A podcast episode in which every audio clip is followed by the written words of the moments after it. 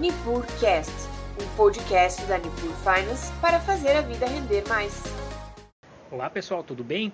Meu nome é Christian Peliza, sou economista da Nipur Finance e estamos iniciando mais uma edição dos nossos insights semanais, falando sobre os principais acontecimentos da semana no, no cenário econômico e também nos mercados, né? e projetando um pouco o que teremos pela frente aí nos próximos dias. Então, mais uma semana volátil nos mercados, né? uma semana ainda é, um pouco tensa digamos assim, pela questão do, do Fed, né, do Federal Reserve, né, o Banco Central americano. É, a gente está vendo uma mudança na, na questão é, da política monetária americana, já faz algumas semanas que a gente vem discutindo e comentado que esse deve ser o grande tema do, do ano. Então tivemos a reunião do Fed aí essa semana, é, ontem eles encerraram e divulgaram aí uh, as principais declarações, o que foi decidido. É, em, em, linhas gerais, é, o Fed optou por manter os juros na casa de 0 a 0,25%. É, nisso não houve mudança e não foi isso que afetou os mercados. É, a grande questão é a perspectiva é, pelos meses seguintes. Então, basicamente, é, com a inflação que chegou a 7% é, nos Estados Unidos ao longo de 2021, a, a, perspectiva de alta de juros acabou se aprofundando e a gente viu ontem nas declarações do Jerome Powell, né, do presidente do Fed, que esse processo deve seguir aí ao longo do ano. É, se esperava, quando o ano começou, é, três altas de juros nos Estados Unidos nesse ano, 0,25% em cada alta, é o que era relativamente era moderado, não era, não era nada tão tão marcante. No entanto, pela, pela declaração do Powell, existe a possibilidade até de, de termos altas de juros nos Estados Unidos em todas as reuniões daqui para frente. E, inclusive, é, o mercado hoje já aposta em cinco altas de juros no, durante o ano é, nos Estados Unidos. É mais do que, do, que se, do que a perspectiva inicial, então um aperto monetário mais forte aí do que, do que projetado inicialmente.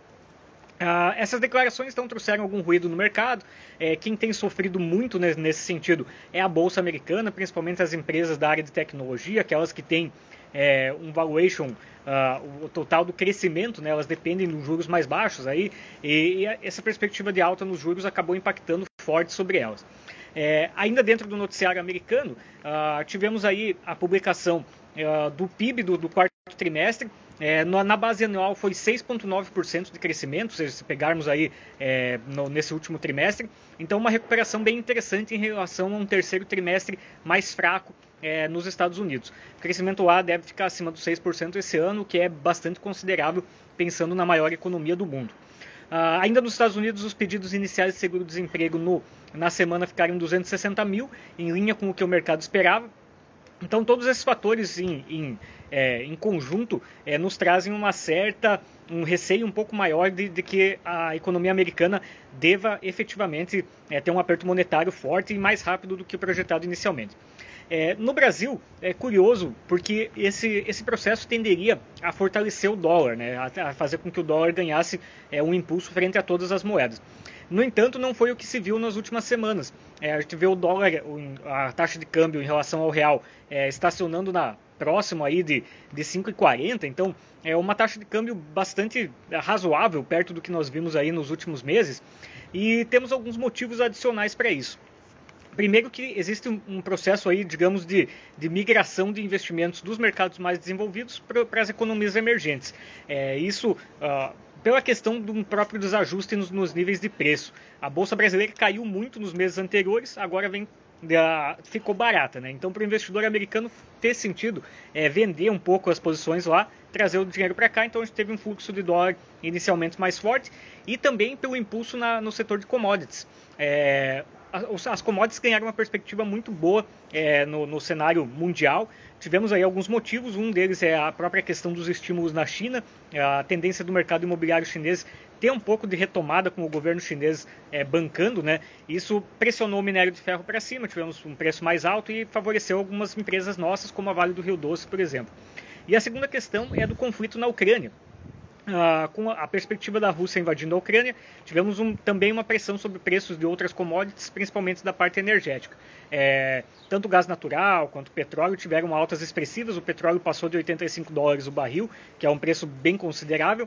E isso também trouxe um impulso aí para os países que são fortes na produção de commodities, que é o caso do Brasil. A gente viu o Brasil, Chile, Peru, vários países aí que têm essa característica, é, tendo um impulso interessante aí nos últimos dias.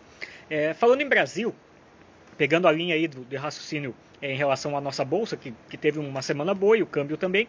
É, em termos de dados, nós tivemos o IPCA 15 como principal dado publicado na semana, é a prévia da inflação para janeiro. É, o IPCA ele bateu um pico de 1,25 em outubro e depois ele veio numa numa sequência de quedas gradativas. É, pela prévia de, de, janeiro, estaria em 0,58%. É uma taxa bem mais é, modesta do que a, a, que foi nos últimos meses. No entanto, veio acima do que o mercado projetava como 0,43%. Então, essa a gente vai ter que esperar mais um pouco para ver como vai ser o andamento. É, essa questão inflacionária ela vem, ela vai continuar essa sequência de quedas. O IGPM, que também é uma taxa de inflação, mas pega muito mais o preço do atacado, veio em 1,8% de alta no mês. É, se esperava 2, então veio quase que em linha. Né? É, seguindo ainda também sobre o noticiário econômico, Tivemos a publicação do PIB na França, é, um crescimento acima de 7% no ano de 2021, então a França fazendo uma retomada é, bem robusta depois do, do pior da crise.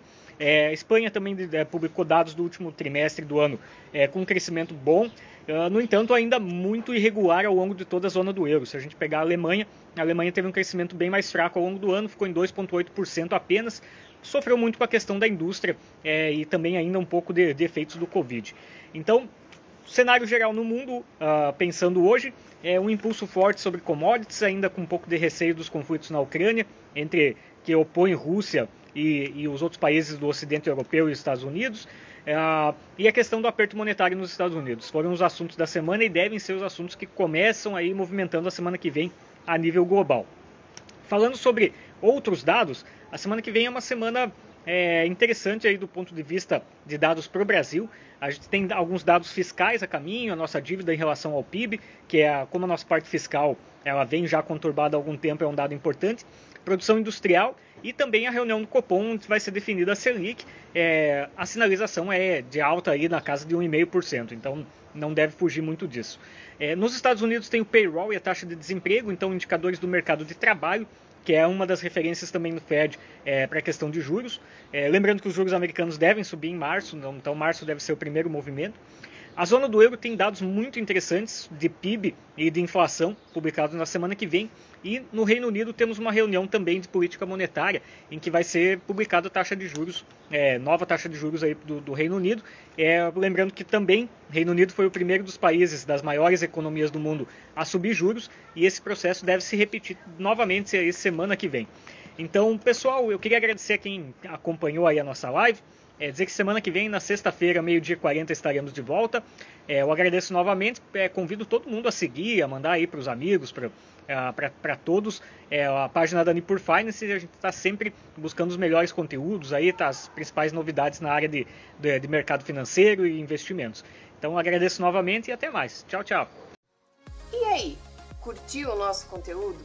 Acompanhe a Nipur Finance pelas redes sociais, através do Instagram arroba Nipur Finance ou pelo nosso site www.nipur.com.br.